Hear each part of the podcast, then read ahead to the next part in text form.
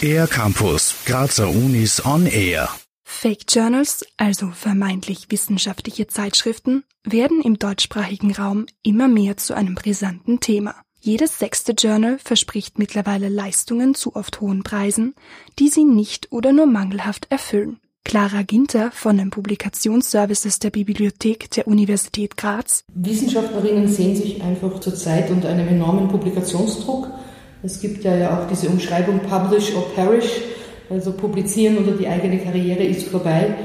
Und gerade Fake Journals versuchen damit zu punkten, dass nach Einreichung die Artikel sehr schnell publiziert werden. Und das bei minderer Qualität. Denn ein hochwertiges und daher zeitaufwendiges Peer-Review-Verfahren findet nicht statt, obwohl es meist versprochen wird. Manche Forscher und Forscherinnen wollen so einfach nur möglichst schnell und unkompliziert Publikationen für den Lebenslauf bekommen. Andere mit wenig Erfahrung im Veröffentlichen fallen schlicht auf die Masche der Fake Journals herein.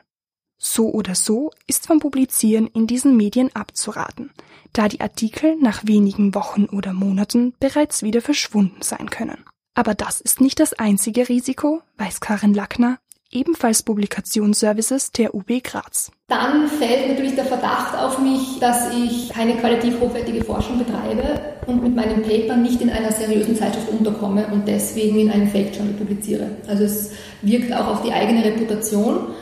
Natürlich auch auf die Universität, an der man arbeitet. Sollten da mehrere Wissenschaftler in Fake Journals publizieren, dann wirft es natürlich auch ein schlechtes Licht auf die Universität. An Universitäten kann eine Publikation in einem Fake Journal damit auch ein Ausschlusskriterium bei einem Bewerbungsverfahren sein.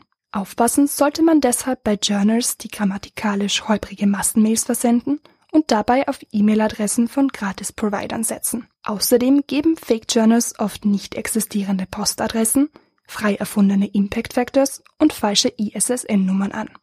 Clara Ginter hat dazu noch einen weiteren Tipp. Wichtig ist es auch zu googeln. Also in dem Fall ist Dr. Google gut, weil man einfach merkt, gibt es da schon eine Diskussion zu einer Zeitschrift in der wissenschaftlichen Fachgemeinschaft und natürlich auch immer mit erfahrenen Wissenschaftlerinnen auch eine Rücksprache halten, weil die in der Regel ja doch einen guten Überblick haben, was die qualitativ hochwertigen Zeitschriften in dem jeweiligen Bereich sind.